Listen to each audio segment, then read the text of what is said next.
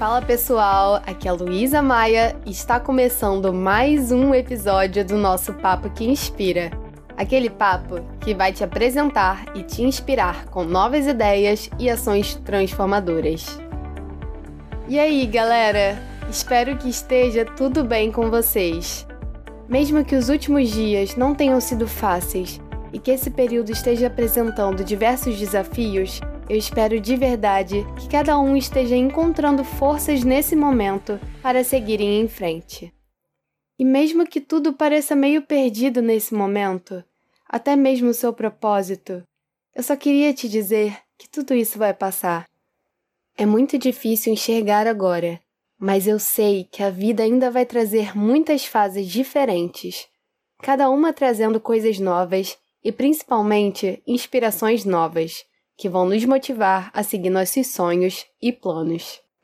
Então, começando com esse recado super especial para vocês, eu só queria agradecer a todo o apoio para mais um episódio, que hoje está inspiradíssimo.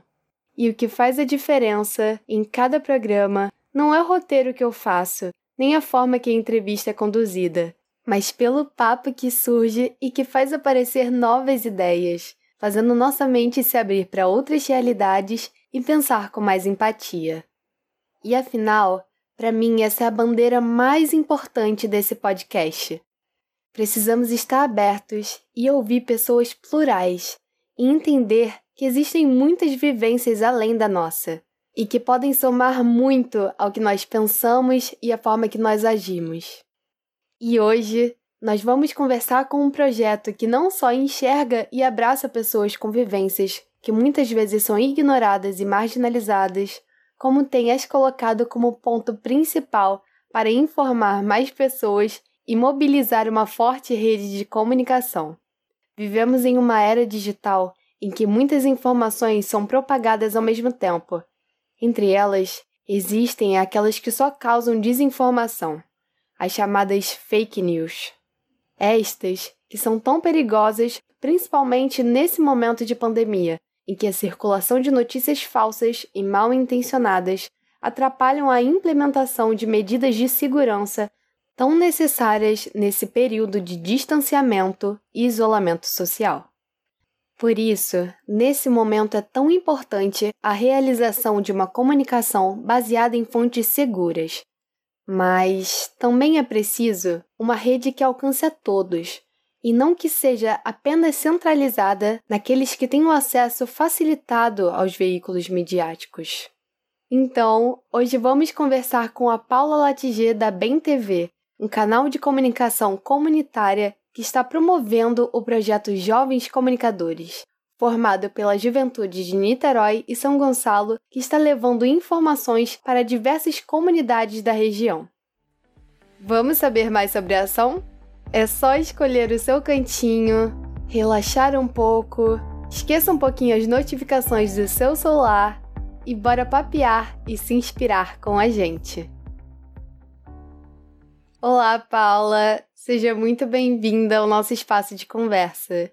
Eu já te agradeço demais por você ter aceitado esse convite para inspirar mais pessoas através do trabalho que vocês têm realizado. E, bom, primeiro eu queria que você se apresentasse para a gente e contasse mais sobre você e também o projeto que você está envolvida. Eu sou Paula Latiger, sou psicóloga, trabalho, atuo na Bem TV já tem alguns anos. A Bem TV é uma instituição que existe há quase 30 anos em Niterói e ela nasce a partir de estudantes de jornalismo da UF que entendem que era necessário lá atrás pensar uma comunicação de base comunitária. Há quase 30 anos atrás a gente não tinha esse acesso às ferramentas informacionais que a gente tem hoje, né? Então, a Bem TV nasce da UF com alunos pensando uma comunicação de base popular e comunitária, de um encontro nacional de comunicação, num retorno desses, no, no ônibus, a galera tem a ideia de fazer uma atuação onde se discute lá no início como é que se organiza o comunitário, a comunidade, se grava e se exibe.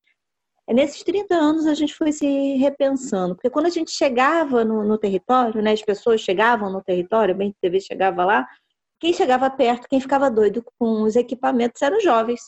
Ficava uma câmera, se vê.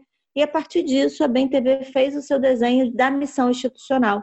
E a missão institucional da Bem TV é ampliar as perspectivas de vida da juventude e, prioritariamente, a juventude negra menos privilegiada. A partir disso, a gente construiu uma ação formativa com jovens, que é o projeto Olho Vivo, que é um projeto que eles trabalham com tecnologia da informação e comunicação, formação audiovisual, formação em fotografia, formação em desenvolvimento de aplicativo e fazem um plano de comunicação comunitária no seu território.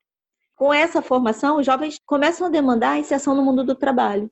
E aí, quando a gente começa a fazer, a gente esbarra com uma coisa que é muito violenta, o racismo. A gente esbarra com racismo.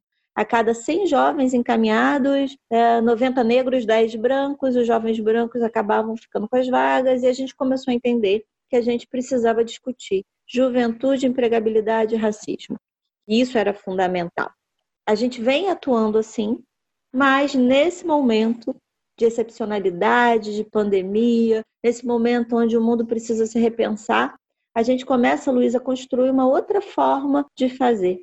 Então, nesse momento, onde o ordenamento é, de isolamento social do fica em casa, a gente começou a pensar que o fica em casa não é igual para todo mundo, que é diferente ficar em casa num espaço ampliado, confortável, você ficar em casa num espaço onde oito pessoas moram num cômodo que o uso da máscara não é igual para todo mundo. Que é diferente, por exemplo, usar uma máscara no território de favela, onde a polícia entra mascarada muitas vezes e, e produz algum tipo de, de ameaça, ou, ou, o jovem se sente ameaçado. Então, tinha uma, uma delicadeza ali, uma especificidade que precisava ser pensada e uma comunicação mais precisa, mais, mais exata nos territórios populares. E aí a gente construiu um projeto, né? Na verdade, a gente adaptou um projeto que a gente já, já faz, que é Jovens Comunicadores. Então, nesse momento, é, a gente está desenvolvendo uma ação de jovens comunicadores, e aí são 500 jovens produzindo comunicação popular para os seus territórios, tendo como foco a questão da Covid-19 e também a ênfase lá no, no, no acesso à saúde e nas políticas sociais, assim. Muito legal. Bom, falando mais sobre o projeto Jovens Comunicadores, como é que surgiu essa iniciativa e essa ideia, né, de reunir esse grupo para compartilhar informações seguras e qual a importância, né, nesse momento em que nós estamos vivendo? Então, ele, ele surgiu inicialmente, assim, a gente entendendo que a gente não podia estar encolhido, a sociedade civil ela precisava, mesmo com o ordenamento do isolamento social, a gente precisava fazer coisas, tinha que estar produzindo cuidado e proteção.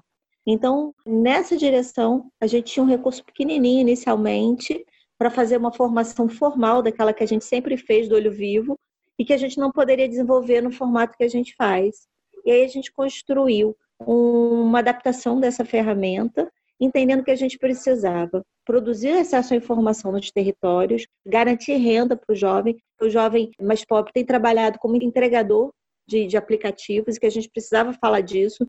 Se aquilo era a renda deles, como é que fica em casa? E aí a gente começou a fazer um diálogo que articulasse possibilidade de ficar em casa verdadeiramente por meio de transferência direta de renda. Então, o projeto tem uma bolsa de 250 reais para o jovem, para auxiliar na, na, na renda familiar. A gente optou não por cesta básica, a gente entendeu que era importante fazer uma transferência direta de renda, que é necessário que o jovem possa escolher o que vai fazer, como é que vai gastar, qual é a demanda daquela família. Não é só alimentação, é também alimentação, é também segurança alimentar eles passam por uma formação, tudo via que a gente chama de educonexão, né, ferramentas informacionais por, pelo meio remoto, informacional, e depois eles começam a produzir informação direta para toda a cidade, né, principalmente para o seu território, para o seu lugar de moradia. Então, nasce primeiro com 30 jovens, e aí a gente consegue começar a ampliar o projeto para chegar a 500 jovens. Tem uma coisa muito importante, porque o jovem ele produz e adapta informação sobre a Covid, sobre direitos, sobre as políticas sociais, mas quando eles fazem isso, eles fazem com uma linguagem muito própria. Você é jovem, né, Luiz? Então você sabe que tem uma coisa da juventude que é fantástico. Então eles fazem um processo fantástico de, de, de construção do, do conteúdo. Cada jovem tem uma lista de transmissão via WhatsApp E a gente escolheu a ferramenta do, de diálogo do WhatsApp por uma questão muito simples. Os nossos pacotes de dados, eles são restritos, eles dão acesso à primeira. Você consegue abrir a primeira informação, a segunda não. A gente tem um, uma farsa do acesso à informação, né, do acesso à internet, assim. 85% da população C e D não, não, só acessam alguns aplicativos, Facebook, WhatsApp, o acesso à informação não está dado. Então a gente entendeu que era uma ferramenta possível e que era importante porque esse diálogo ele tinha mão dupla. Ele vai e volta. Então, ao mesmo tempo que a gente está divulgando a informação produzida pelos jovens, eles estão divulgando, eles também estão recebendo retorno. Se a informação faz sentido, como é que está o serviço no território, o que pode produzir uma rede de é, popular de acompanhamento das políticas públicas, de acesso. Então, e a gente com hoje, com um projeto com 500 jovens, a gente chega a cada postagem a mais de 120 mil pessoas. Então, é uma rede de informação imensa, fantástica, no, em âmbito territorial. Ai, que legal. Bom, e sobre os jovens, né, que estão participando da ação, como é que eles conseguem entrar nessa corrente, né, e participar dessa iniciativa? Ah, isso é importante.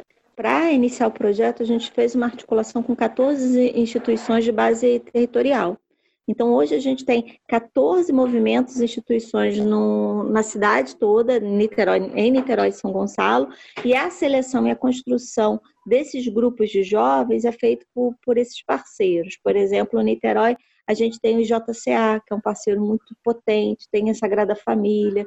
Em São Gonçalo, a gente tem CCJC, no Jardim Catarina a gente tem a Finóis, a gente tem vários parceiros, assim, e aí eu peço desculpa de não, não falar o nome de todos, mas são muitos e, assim, muito potentes, ajudando a gente. A gente tem o Isoporzinho da Prevenção, que é uma galera que faz um trabalho em cena de uso, de redução de danos, então a gente foi montando grupos com, com, é, com esses coletivos instituições para ter uma capilaridade maior, isso é muito legal. É, é importante também dizer que algumas condições estavam na cena, né? O jovem precisava ter algum acesso à internet, mesmo que fosse um pacote de dados, porque é uma rede de comunicação que usa a tecnologia da informação. Então, é, o, o, que ao mesmo tempo era o que era possível naquele momento. E a gente sabe que isso, ao mesmo tempo que é uma solução, é um impasse, porque nem todo mundo tem. Então, a gente, a gente cuida disso também, sabe? Para ah, não tem acesso, como é que a gente pode pensar isso juntos, assim? É, a gente tem uma equipe de comunicação ajudando na produção desse material. A gente tem duas assistentes sociais hoje produzindo acesso desses jovens aos outros benefícios e visando isso. Então, a ideia de fato é atuar em rede, sabe? E atuar numa potência é, diferente, assim, numa, quase numa frequência diferente, sabe? Num, uma informação mais construída coletivamente e aí a gente quer que quem conte as histórias sejam esses jovens e não, não a grande imprensa. É, acho que é isso, assim. É. E é fascinante, eu vou te dizer, assim, acompanhar. Hoje, por exemplo, ontem a formação foi sobre o racismo, né? Hoje a formação é sobre saúde mental na quarentena. Terça-feira vai ter uma live sobre o Sistema Único de Saúde, porque o que a gente quer é que essas informações trocadas sejam de fato, propriedade dessa juventude, que, que seja diferente, que não venha pronta, que seja construída de forma coletiva. Eu sou muito, muito suspeita, claro, mas assim, é muito lindo ver o movimento, muito quando começam os jovens a entrarem na sala é, da formação, você começa 50, 100, 200, você fala, nossa, quanta gente junto, que gente linda. Mais de 70% dos jovens é juventude negra, 62% dos jovens é, do, é composto por mulheres, então é, a gente priorizou discutir o acesso, né? As mulheres são as que mais sofrem, a juventude negra mais violentada, né? a gente tem uma violência, um genocídio dessa juventude, então é, é bem bacana, muito bacana mesmo. Sim, é realmente muito importante ter essa visão deles que estão ali tendo outra realidade, porque não dá para generalizar nesse momento e dizer que todos estão vivendo a mesma coisa, que todos estão sofrendo igual, porque eles têm suas próprias vivências, né? Então isso é muito mais rico quando eles também comunicam. Então, me diz mais sobre esse conteúdo que vocês estão divulgando nesse momento e qual a importância dessas informações seguras e feitas por esses jovens. Então, é, a primeira coisa é isso que você falou, né? A gente tem disputado narrativa e a partir do lugar de fala deles. Segunda coisa é pensar o que, que é comunicação que é uma comunicação que se faz é, não na transmissão só da informação, se faz no encontro. Né? Então, logo de saída, a gente tem lá um diálogo com profissionais da, da Fiocruz discutindo comunicação. Em seguida, a gente começa a discutir a desinformação. Isso que a gente popularmente começou a chamar de fake news, a gente discute a partir da, da desinformação. Porque a gente entende que a fake news, na verdade, a verdade, na, ver, na verdade, é um conceito construído que precisa ser questionado.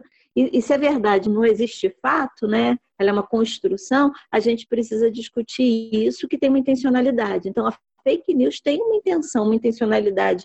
Ela é uma construção, ela não é um, um equívoco. Ah, não, é uma, um, houve um erro e eu estou mandando errado. Tem uma intenção no envio dessas notícias falsas. E, e, essa intenção é produzir desinformação, mas também tem uma, uma questão política na cena. Então a gente faz todo um diálogo muito aprofundado em relação à desinformação. Em seguida, a gente começa a entrar com ferramentas técnicas. Então, a gente, é, ferramentas de design, de arte, de gravação de vídeo, de edição de vídeo, tudo por celular, para que isso possa ser apropriado pelos jovens para eles produzirem suas informações. Depois a gente entra com formações no âmbito da saúde, discute saúde, violência, SUS, racismo, saúde mental e termina, no primeiro momento, discutir, construindo um plano de comunicação. E esse, esse plano é construído pelos jovens. Os jovens são organizados em grupos de 10 e aí eles montam lá o seu processo de trabalho para os próximos dois meses. Depois disso, a gente tem formações mais pontuais. E aí essas formações elas vão em diversas áreas. A gente discute é, a questão da verdade, a gente coloca a questão da verdade, do estatuto da verdade, quem é o dono dessa verdade, quem determina o que é verdadeiro e o que não é verdadeiro, é, a questão do discurso científico, e a gente faz um debate grande sobre isso com os jovens.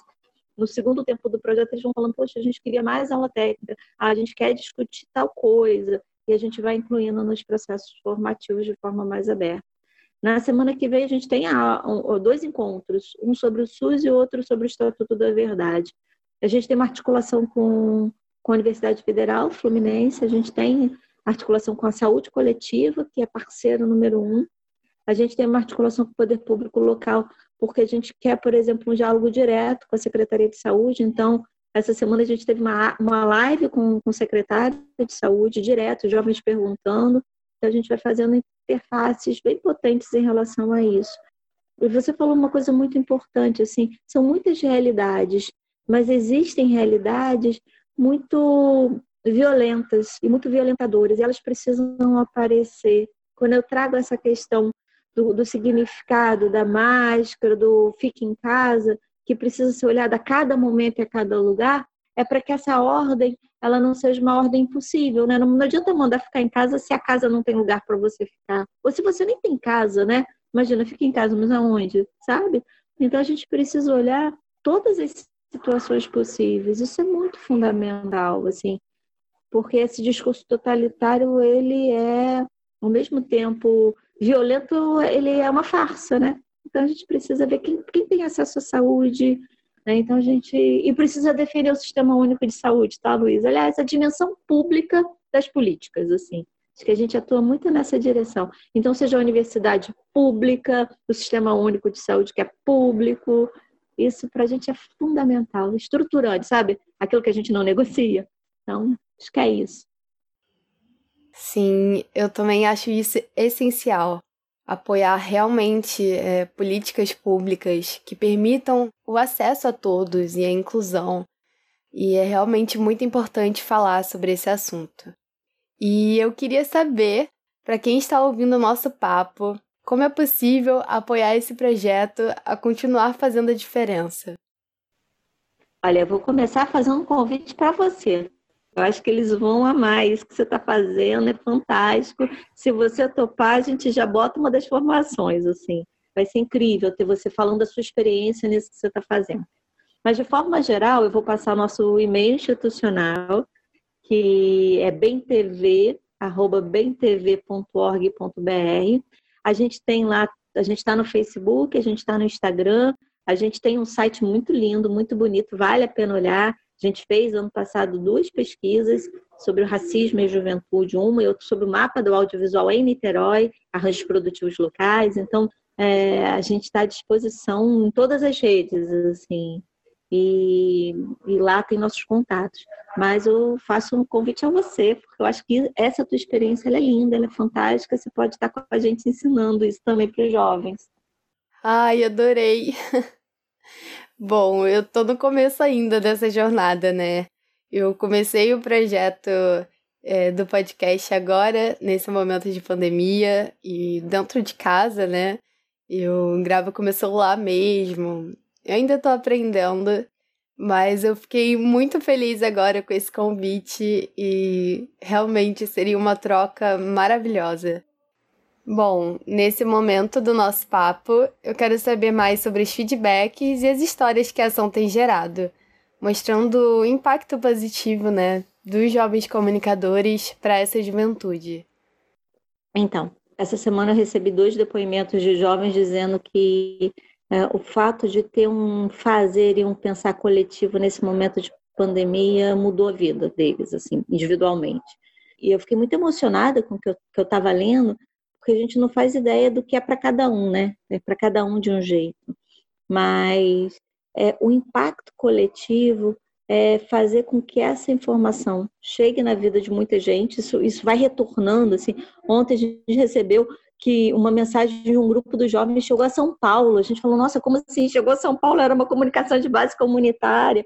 Então vai ganhando uma dimensão que a gente não tem muita ideia. Assim, vai fazendo, vai sendo feito, vai construindo, e é lindo, é, ah, o debate sobre a transferência de renda, isso que eu falei lá no início, também foi um debate difícil, porque a gente acha que a gente pode regular tudo na vida da população mais pobre, assim. O que eles vão comer, o que eles vão fazer, a gente entendeu que tinha que defender que a segurança de renda era fundamental, que tem uma, uma lógica moralizante de, ah, não, se der dinheiro eles vão comprar, sabe, sei lá o quê, comprar bebida.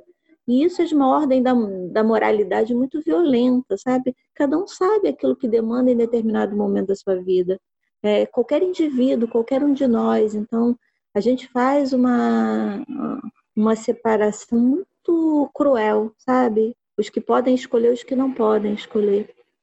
E, e a não escolha é a retirada da, da humanidade, né? O, que nos diferencia é isso, nossa possibilidade de escolher, né? Então a gente defendeu isso e defende isso com muito vigor. Então a gente entende que essa transferência de renda ela faz um, é muito pequenininha, ela é curta, mas ela ela é política no sentido de afirmar uma outra forma de produzir cuidado. Então a gente tem alguns alguns retornos, a gente conseguiu é, registrar essa nossa experiência academicamente foi para uma, uma matéria numa revista científica de atenção primária em saúde, e eu acho que isso faz diferença. Então a gente percebe que tem diferença individual para cada menino e para cada um de um jeito e coletiva também, assim. Ai, que legal. Para fechar o nosso papo com chave de ouro, eu queria que você deixasse um recado especial para quem está ouvindo a gente agora e pensando nesse período tão complicado em que a gente está vivendo, e a importância de nos unirmos para apoiarmos projetos e causas que estão transformando nossa realidade. O primeiro recado é que o isolamento e o distanciamento social não se converta em falta de solidariedade, que a gente se mantenha solidário, que a distância não seja uma frieza, mas que seja entendida como cuidado, que a gente se mantenha cuidadoso é, com quem está próximo e quem, com quem está distante, que a gente possa manter um compromisso com cada vida, que nenhuma vida vale mais, nem a nossa vale mais do que a de nenhuma outra pessoa, nem de outra pessoa vale mais que a nossa. E que a gente tenha um espírito coletivo para que esse mundo de fato seja mais justo e solidário, que a gente possa sair dessa experiência é, de uma forma menos produtora de desigualdade, que a gente reduza a distância que existe é, por, por, conta da acumulação de, de, capital. Então, que a gente possa dividir renda, que a gente possa dividir afeto, que a gente, que a gente possa partilhar experiências, que a gente possa estar junto num, num, outro mundo, numa outra forma de construir esse mundo, assim. Então, acho que é isso. E que, que a gente se invente, né? Como você fez com esse podcast nesse momento, que a gente se invente. Se invente, seja criativo. Ai, muito obrigada por esse papo, Paula. Eu parabenizo de verdade essa ação por estar tá levando pautas tão importantes para mais pessoas. Nossa conversa foi realmente inspiradora e eu espero que sirva para engajar mais pessoas a apoiarem essas e outras iniciativas. É, então eu, eu agradeço e conto muito com você também. Vou, vou marcar para você ir lá falar dessa experiência linda. Bom, espera aí. Antes desse papo tão bom chegar ao fim, eu não poderia deixar de fora os depoimentos de alguns jovens que têm participado dessa ação. Agora, abra seu coração e se inspire através de gelatos. Olá, meu nome é Poliana, eu tenho 23 anos, sou moradora do Preventório e hoje eu vim falar um pouquinho sobre a importância do projeto, né, Jovens Comunicadores para a minha vida. É, os Jovens Comunicadores chegou num, num tempo muito importante para mim, que foi de fato a pandemia, aonde me fez enxergar que todos os povos precisam de comunicação e principalmente pessoas que têm um, um acesso limitado, talvez, a redes, à internet, a comunicações de verdade. É, terem acesso, né? Que no caso são pessoas de comunidade. E eu acredito que a importância da Bem TV e dos jovens comunicadores hoje nas comunidades veio com toda a força, porque através desse projeto nós, nós podemos né, levar informações efetivas, informações relevantes e cheias de verdade para os moradores da comunidade. E através disso, muitas pessoas ficaram informadas, é, souberam de soluções para o seu dia a dia através da, da quarentena, e isso foi muito importante. Olá, meu nome é Rafael, tenho 17 anos, sou de Santa Rosa, Niterói. E os jovens comunicadores têm uma importância enorme na minha vida. Eu sempre pensei em participar dos jovens comunicadores. Já participei de um outro projeto com a BNTV e quando eu encerrei esse projeto sempre quis entrar nos jovens comunicadores. E nesse momento de quarentena ele foi muito importante porque foi um meio de eu estar fazendo algo e estar focado em algo e fez minha saúde mental ficar boa também e ele tem uma importância enorme também para a minha comunidade, pois eu consigo passar informações verdadeiras, de confiança e sobre o coronavírus, e não só sobre o coronavírus, sobre tudo o que está acontecendo ao redor do mundo e questão da saúde. Acho isso muito bom. Oi, meu nome é David Lucas Vaz Gonçalves, eu moro no bairro do Baseador, no município de Niterói, e a importância do projeto para minha vida é que ele me trouxe um sentido nessa quarentena, sabe? É, eu tive que me adaptar um pouco né, nessa quarentena, porque tinha uma rotina diária. Com essa pandemia, eu não pude mais fazer isso. Os Jovens Comunicadores trouxe muito sentido para mim, porque eu tive que me aprender a lidar com essa pandemia, com essa questão da quarentena. Ao mesmo tempo, eu tive que ir me esforçando para poder aprender a fazer conteúdo para poder me desenvolver mais como pessoa, é, assistir nas aulas diárias. Foi bem legal, foi bem bacana. Eu me senti mais enturmado, me senti mais integrado nessa questão social. Eu aprendi bastante coisa. Eu acho que é importante para minha comunidade porque agora eles estão com os ouvidos mais abertos do que nunca. Agora eles querem entender mais como essas coisas funcionam, os processos, como tem avançado, da forma que tem avançado. E eu sei que se eu mando agora um link ou uma imagem falando sobre determinadas coisas, eles vão responder, eles vão ler, eles vão prestar atenção e isso pode acabar modificando a rotina deles, o cotidiano para melhor, sabe? Com mais prevenção, com mais cuidado, com mais conscientização. Meu nome é Kézia dos Santos Medeiros, tenho 21 anos, moro na comunidade do Caramujo. O projeto dos Jovens Comunicadores é muito importante para mim porque eu acredito que esses quatro meses de quarentena em casa sem fazer nada ia mexer muito com o meu psicológico. E o projeto ajudou bastante, tanto para manter a mente ocupada, tanto em conhecimento para outras áreas da minha vida, meu curso de técnico de enfermagem. E tanto na gratificação de poder estar tá vendo outras pessoas agradecendo a informação que eu estou passando. Então, eu acho que para mim a comunidade é muito, foi muito importante, é muito importante para manter todo mundo bem bem por dentro das notícias, né, das as reais notícias, né, da, do Covid-19. Você aí que nos ouviu até agora e não está nos seguindo ainda, não deixe de nos acompanhar pelas redes sociais, beleza? Fique ligado e venha apoiar e compartilhar o projeto através do Instagram, bem.tv. E também acompanhe o nosso podcast, arroba Papo que Inspira, para ficar ligado em nossas próximas conversas.